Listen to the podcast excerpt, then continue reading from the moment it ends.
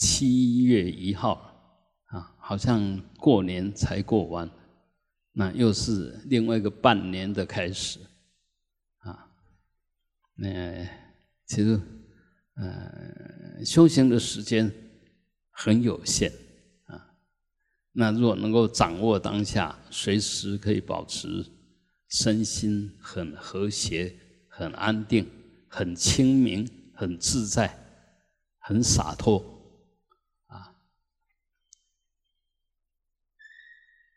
那这个当然就一切为心所现，一切为事所变，都是我们的心展现出来的境界。那一切意为先导，就一切的行为其实是由我们的心来做头，来做引导。说心若正了，那身跟口也就跟着正。然后你心里面起正念、起善念，你不可能讲不好听的话、不对的话，啊，做出来的行为也不会是颠倒的。所以啊，整个还是在修这一颗心。那这颗心很抽象，但随时都存在。心的现象是什么？心的现象就是所有的想法、所有的情绪。所有的感受，那就是心。你说它什么都不是，但是它有种种的面貌，种种的作用。啊，所以说不能修吗？绝对可以修。但是要做出好的行为，必须有好的动机。要有好的动机，要有好的心态跟知见。所以学佛就先建立知见。然后来成就好的心态，有好的心态来产生好的念头、想法、做法，所以往里面来就清净我们的心，往外呢就把这份清净的心展现出清净的行为功德，这就是佛法，这就是佛法的全部。至于那些呃十法界啊。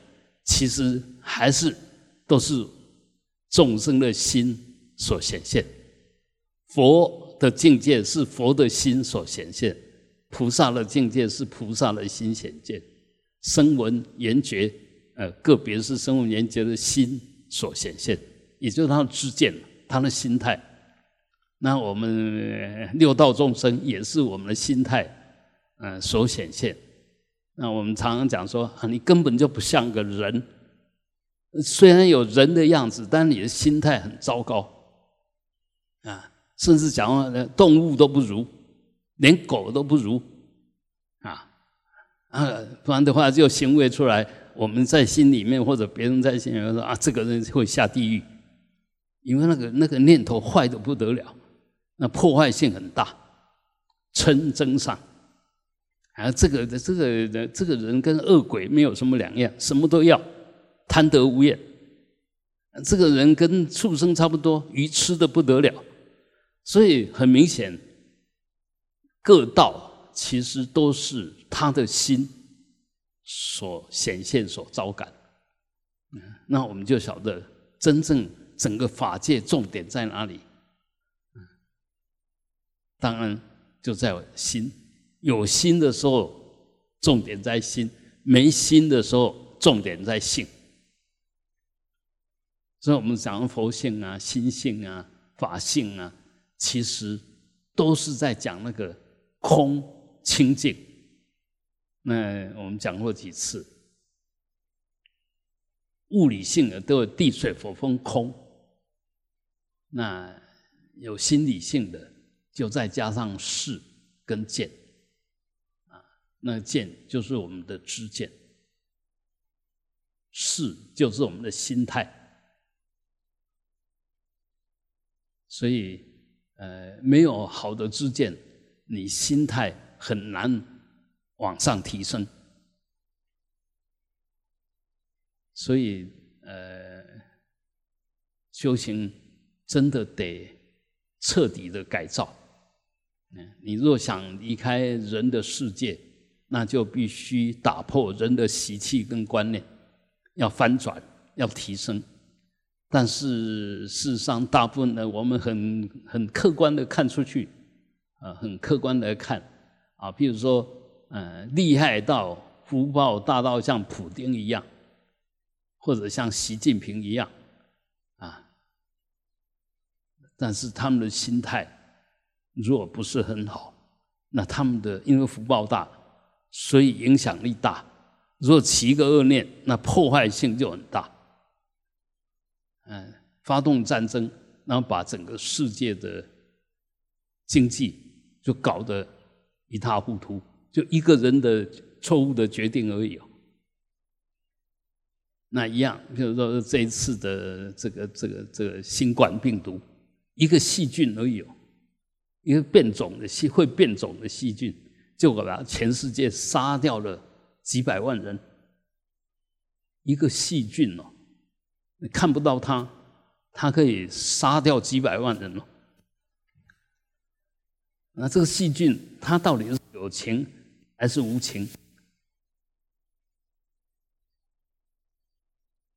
所以这里面你就想想一想，如果是人制造出来的细菌，那当然是有情，因为已经加入了人的意意志力跟心。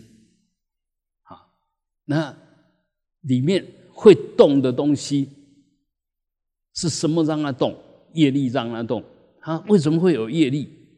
其实里面是情势已经有在里面，只是比较不是那么明显，不像我们会思维，就像我们会思维的众生，嗯，其实就人最厉害，最会胡思乱想。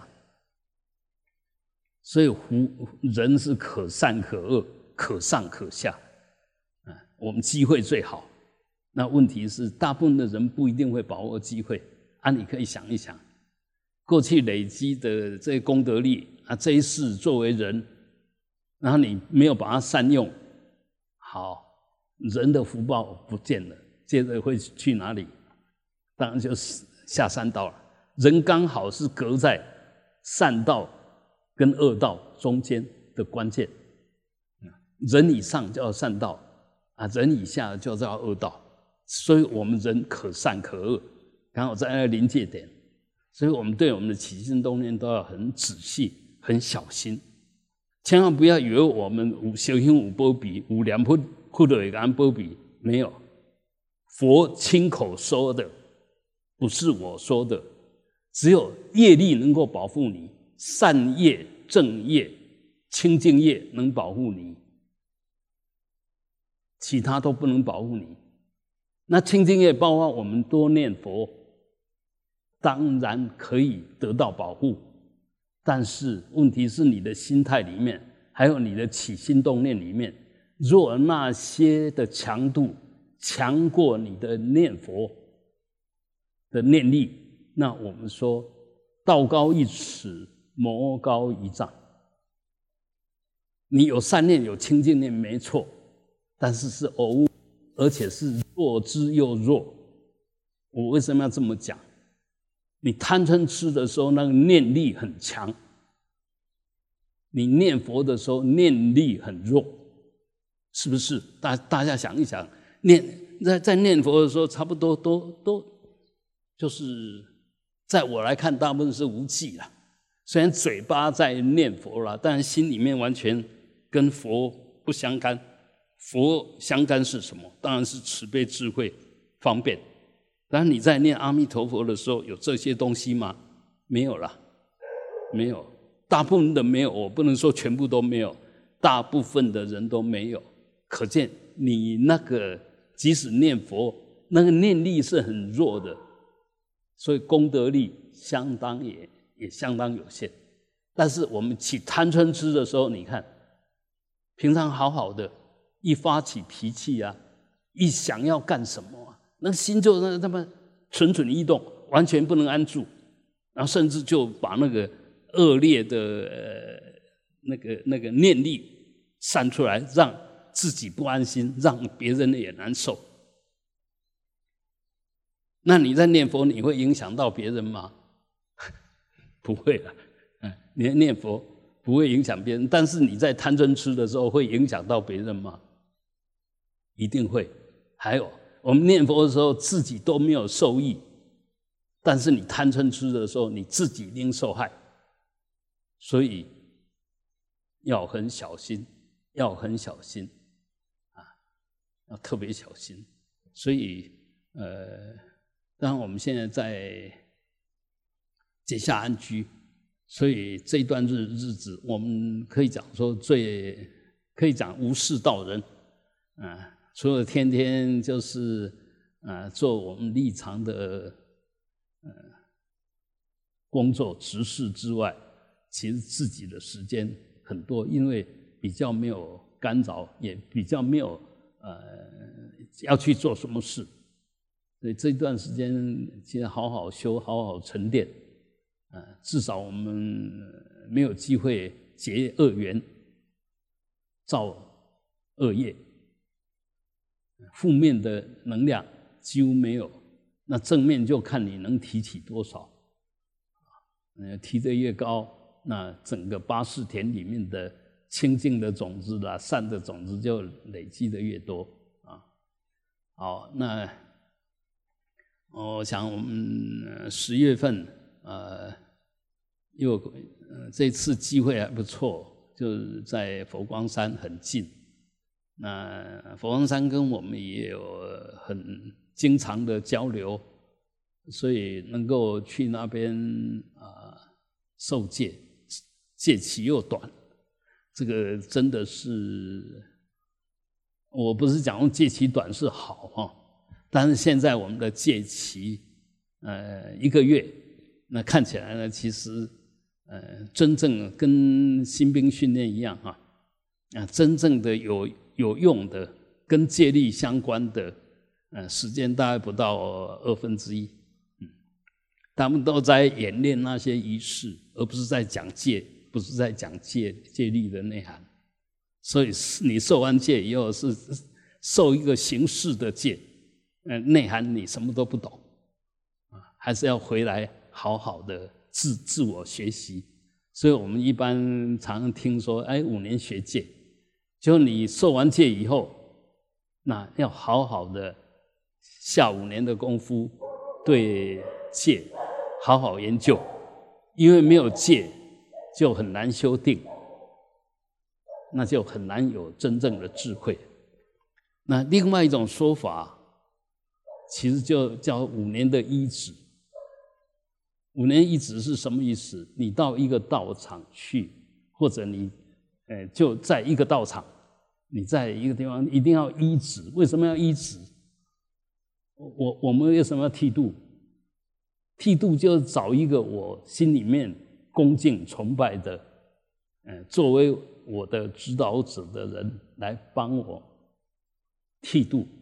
剃度是会命的父母，哎，爸爸妈妈生你那是平常的生命。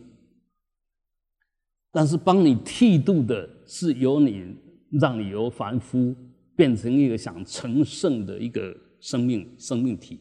我们现在虽然还不是圣，但是你已经有发那个动机，想要转凡成圣，不然我们在家就好了啊。那所以这个动机很重要。那你既然看上了这个剃度师，想要医治他。想要亲近他，想要在他的指导下好好修，那至少至少就刚刚讲，至少要五年，跟在身边五年还不一定够，而且还是要很用心的学。那换句话说呢，你若根气又好，动机又强，做法又正确，其实五年下来不得了。可都有可能已经超越了原来的教你的人，有可能，因为你的悟性高，你的业力好，你带来的资粮好，所以很可能，那这个就一代胜过一代，何乐而不为？其其实我觉得最糟糕的就是，就怕人家赢过你，那个你这种心态就会一代不如一代。哪有父母亲希望小孩子比自己笨的？莫名其妙。但是呢，很多师傅怕弟子比他行啊，那个连凡夫的父母都不如啊。所以很多东西我们观念一定要突破，一定要开放，就是那个那个心量一定要够大，不然你怎么解脱啊？那你出家了，但是心量还是跟凡夫，甚至比凡夫还小，你出家干嘛？出家有什么用？就完全没有用。我刚刚讲讲过，我们整个在修，在就在修那个心态，修那个知见。你你有没有透过文思修，让你的知见提到一定的程度？那因为透过文思，然后建立起你的正确的心态，用你的心态不断的修，来达到那个功德力，有没有？啊，如果没有的话，这些都没有，啊，一天到晚只是做一些例行的事啊，以为这个叫出家啦，这个叫那其实不争气，就那个那个那个出家其实意义不大，啊，不是说我们出家就都伟大，但是一定要有正确的动机，要有正确的观念，这样出家才有意义。所以我想，我们以后可能就会，呃。明白的说，若要来寺面，呃，常住啊，甚至剃度啊，甚至受戒啊，那基本上还是刚刚，基本上要五年。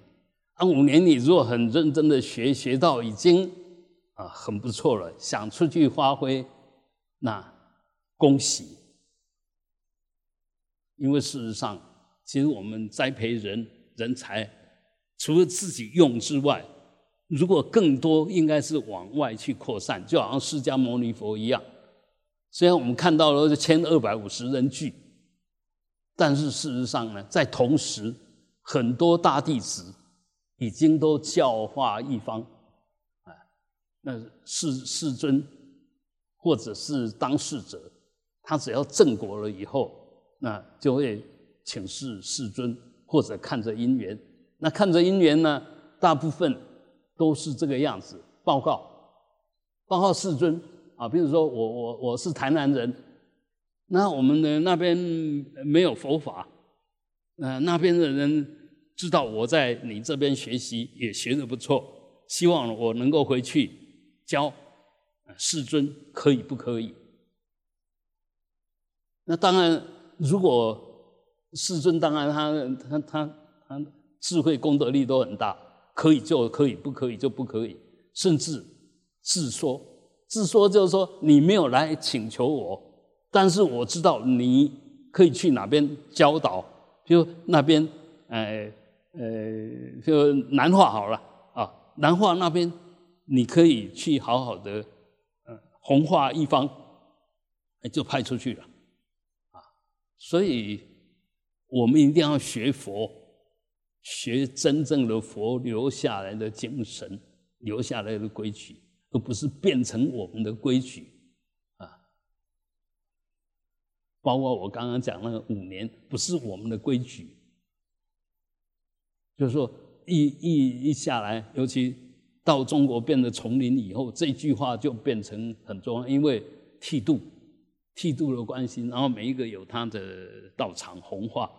所以你基本上你要来学这个道风啊，学这些法，你总是要有一点时间。我们不要说什么，我我很不精进，也很糟糕。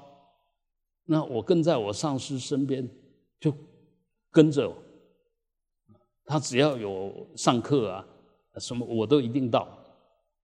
也整整三十年了，即使被。授予阿舍利灌顶，就是说上师说你可以，可以弘化了，我还是跟在身边呢，啊，所以很多东西你要学到一点点东西，要把这个善知识的内内真正的内在要学到，其实是要很用心的，不是像我们现在都是好像出家就是老大，啊，出家就可以说法，哎，绝绝对绝对不是那个样子，嗯，那个只有漏气，你那等着来行的，给你点两步，你面都唔知要提对坑，啊，那碰到像微末节的，那给给你几句话，你以后连看他你都不敢看他，还要红花一方，啊，所以很多东西，呃，我我们一定要随时觉照自己。可以不可以啊？那所以最好是呃，因为修行很重要，就是定。定其实来自于稳定，稳定来自于不散乱。啊，现在我们都很喜欢散乱，不喜欢稳定。那你怎么修定呢？今天走这边，明天走那边；今天想去哪里，明天想去到那里；今天拜访哪一个，呃，明天又拜访哪一个？你想这样子？呃，出家能够成就什么？攀缘而已啊！啊，那有的人去，人家不好意思说你为什么还来？当然表面上客气，但他心里面还是有数。除非他也一样无聊，想要找个人来聊聊天，那你去刚好正中下怀，就这个就攀缘。呃，事事实上，我们心若越稳定，那你的妄念就越少。妄念越少，提起正念的机会才会大。你要整天在打妄想，你说要提起正念，要修正行，那几乎没有机会。谁让你没机会？你的知见，你的心态，让你没有机会。所以建立正确的知见、心态，真的很重要。那知见呢？当然就是要深入经藏，要亲近善知识。还要好好自己，亲近善知识还看在眼里，听在耳里，这个都属于闻，见闻都属于闻。那你还要去消化，还要去心领神会，然后呢，这人就把眼睛很很巧，他很会观察，很细心，那当然他就学得多。啊，这个人很跳，啊，就是说。那个那个心，呃，很灵活，所以当然他就消化的快，呃，那消化快以后不是要耍聪明，而是很快的就建立你正确的心态，你你的起心动念，你的观念都有正确的引导，啊，所以我们呃一直在强调，在我们现业里面就是限量，在我们的日常生活里面。很明显的，你就要用你的眼睛，用你的耳朵，用你的心，正知正见，要观察，多观察。那透过知见的引导，提升起正念。前面那个知见是经验性的，是限量，这是一说。另外一说呢，就有正确的观念。政治正念深入经藏以后，晓得佛在说什么，依义不依文，而且依了义不依不了义，依法不依人，哎，这样子的话，才会慢慢的建立起你正确的知见跟心态。我们为什么要说依法不依人呢？我们刚刚讲过，哦，我亲近这个善知识，那很明显，这个善知识。讲的这些话没有道理，这时候你该怎么办？当然要依法不依人。依法不依人，是你还是回到正确的观念里面来？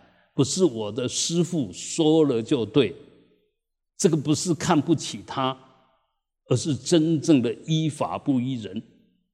天，呃，那个希腊有一句话叫“无爱无师，无更爱真理”。这就是一个哲学家、哲学家一个求真的人基本的心态。我当然很恭敬我的上师、我的师父，但是我更爱真理，也就是真理高过人。因为人他不是佛，所以他不可能不犯错。那不能说因为他是我师父，所以他说什么都都对啊？这这没有这个道理。不不对的人讲出来话也是对的，没有这个道理啊。但是我们也要知道，不要因人废言，不要因言废人。即使我的师父讲错话了，我对他的恭敬还是一点都没有减少。啊，每一个人都会犯错，这时候身体不太好，这时候情绪不太好，因为还有业力吧，所以表现出来，呃，讲出来话不太合理，那我听在心里面，也是对我的一种教导。不管你修的多好，当你这时候身心状况业力不好现前的时候，你过去修的多好，这时候展现不出来，不仅仅展现不出来，可能就随着你那个恶业。就起恶念，就造恶行了。哎，我们看在眼里，我们心里面会更谨慎。这个也是负面的教，也是负面的教，正面的学。所以善学者啊，一个真正的呃很会学习东西的时候，不管什么对他来讲，他都会吸收。就好像说，我们说鸭跟鹅。我我是没有研究，但是经典里面是这么说了。这个鹅呢，它水吸进来，它把水里面的那些好的东西吃进去，然后把水吐出来。啊，鸭就没有这种能力。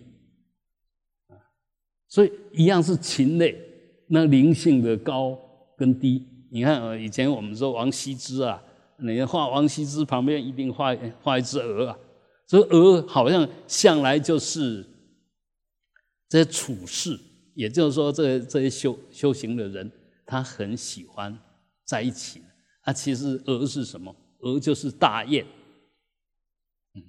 一飞几千公里，它能量有多大啊？啊，所以我们就要知道，其实天地间所有万物都有。能量大，能量小，比如像金翅鸟，啊，那个庄子里面的那个鹏，大鹏的一振翅，可以把太阳都遮到，啊，所以这个它也是生命之一。当然我们现在也没有机会看到了，当然就这这个没有什么，就好像现在恐龙不见了一样哦。很多很大的动物啊，像现在的鲸鱼呀，嗯，这些很大的，它一口就吸进，吸进来就有多几十万的生命就被它吃掉了，啊，吸进多少水，然后喷出来，啊，所以这些其实都是大自然里面的一种生命跟业力的形态。那这这个是题外话啊，最重要是要说，哎，你变成什么样子？你会变成你现在的样子，是你的业力，随着因缘所显现。那我们学佛最殊胜的，就是因为有了好的知见，建立了好的心态，所以我们可以保证，可以看着我们的行为表现的时候，都都是对众生有益的，不然就不做。没有意义的行为，尽量不做。不要浪费生命，啊，不要闲聊啦，什么这这这些浪费生命，啊，所以我想，嗯，我们如果观念对，心态对，跟着行为对，那慢慢的，第一个受益的，就是你。还有一个观念要说一下，我们出家绝对不能带着。在家的时候的恶业过来，比如说赌博啦、好色啦、喜欢看黄色小说啦、喜欢看这这个，然后或者是欠人家钱啦，这都不应该带到寺庙里面来。也就是说，我们一个真正的出家人都必须把这些给处理掉了。你才可能是一个合格的修行者，因为我们到寺庙里面来，我们受用的是三宝财，所以你不可能用寺庙的三宝财去处理个人的业障啊，或者什么，那不可能，那个说不通啊。所以那一天，也有一个。老菩萨带着他小孩子，他小孩子也没有也也没有结婚，大概四十来岁，那可能都有有点意思，想要出家。那我就灌输他一个观念，啊，就我们如果说已经出了家的，到寺庙里面来了，那你如果说还有吃粮，比如说要去看病啊，要吃营养一点呐，要什么？那因为有那份本来的资粮在，那问题不大。如果说我们是用三宝的财，就拿寺庙的钱去买好吃的东西回来吃啊！这下子你完了，这这下子你就麻烦了啊！啊，生病也是一样。当然，我们说四种供养里面很重要的，就衣服嘛、卧具吧、食物吧，然后第四种就是药物。所以，若一般的药物，那么用寺庙的没有问题。因为寺庙也有这一份的计划，然后也会有人供养。我我们寺庙就常会有人拿一些药来啊，啊，所以这个没有问题。但是如果属于个人业力的病，那我们就不要说，哎，这寺庙帮我出是应该的，不能有那种想法。就好像我们现在用药一样，你如果是健保给付的，那几乎不太需要多少钱；但是你要特别要自己要自费的，那你要用多贵的，那是你的自由，但是你就必须有资粮。其他鉴宝是跟人家平等同等啊，那因为我我福报比较够，我资粮比较够，我希望用更好的，那 OK。但是很明显，这个你就必须损自己的福，就把自己本来福报移掉一些，OK 的。只要是你自己的福报用起来，其实问题都不大。但是若我们推给寺庙啊，啊，我在这边出家，所以什么都你都要用最好的来照顾我，甚至我出什么问题啊，就我这简单说，比如我出去开车，把车子撞坏了，或者甚至撞到人了，你说寺庙要帮你处理吗？有这个道理吗？大家稍微想一想，就呃就晓得，那是个人的行为的缺失，怎么可能是用三宝的财来处理？所以用一分一毫都要深信因果，都要很小心，那观念要很清楚。如果不清楚，那出家没有什么好处，不仅没有好处，那个犯犯错的机会更大啊！所以。我们一定都要把这个观念弄清楚，你才不会无形中、无意中就造了很多不能弥补的恶业了。但是我们观念都很清楚，心态也都很正面，那其实我们不可能犯错啊。还有一件事情，那个，因为我们会上法师，他这个法号取的。嗯，很好，但是太好了，太好了，所以我建议，哎，他改个法号，因为动不动就上师傅啊，上师傅啊，这个听起来怪怪，我都没有自称上师了，你怎么可以称上师？我不是嫉妒，而是很明显，你那个名字如果取不好，没有取好，其实负面的能量很大，什么上下都来不及来上。所以他呃自己也就在想了一想，呃，现从今天开始，我们称他会了师，了解得了，了师傅，会了师，不要再称会上师，不要称上师傅，啊，那呃，所以这个这个也算是一个改变，因为有时候我们的观念还没有觉照到那一层，那无形中。哎，因为失去绝招，或者那一念动机不太好，啊，比如说哦是要上啊，要好啊，啊，呃，那问题是那一个动机是 OK，但是绝招不够，这个一弄下去以后只有坏处没有好处。譬如说，呃，据我所知，其实以前丛林里面，他会按照戒腊，一师傅、二师傅、三师傅、四师傅，很多，像那个宽谦，嗯，他们道场就他他是八师傅，啊，所以不是说他是住持，他就变成一师傅，不是，因为在那那在那一辈这一辈里面，你是老八就是老八，啊，不能不是的。不是大的，结果一来就变成一师傅，啊，人家就都要叫一师傅，那这其实也不是很理想，不是很理想，因为我们有所谓的惯性，惯性，哎，称一师傅就是这边老大，对不对？啊，二师傅、三师傅，你即使不是老大，也是资格最老。所以很多我们在取名字的时候，其实都要很很谨慎，很小心。才不会造成无意的呃过失，啊，OK 吧？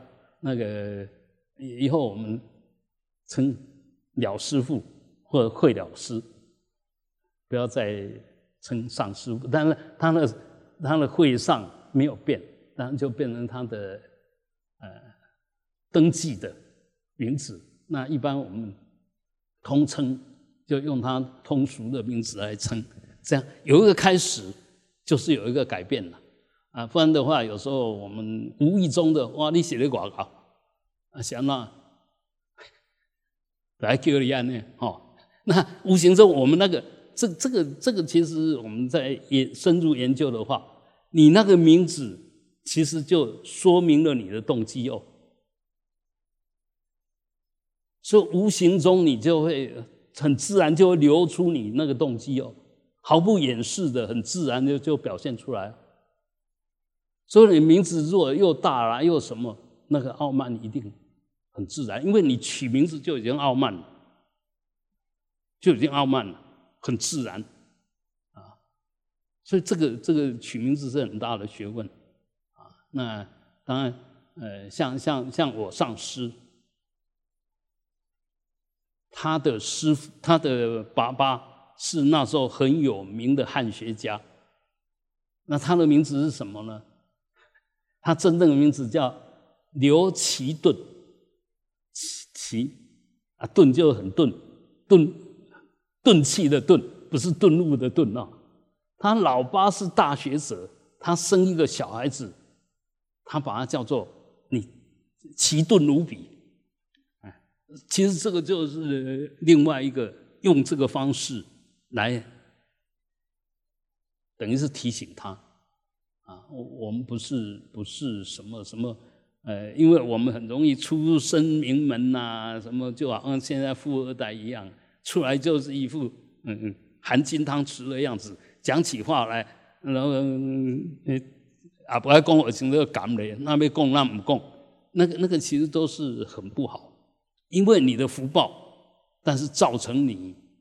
造恶业的一种因缘，反而是因为你有福报，所以你一出生一开始就不断的很自然的犯错，那这个福报好吗？啊，当然不好了。所以我们即使福报再大，都要小心翼翼的去要求自己谨言慎行。嗡啊，轰。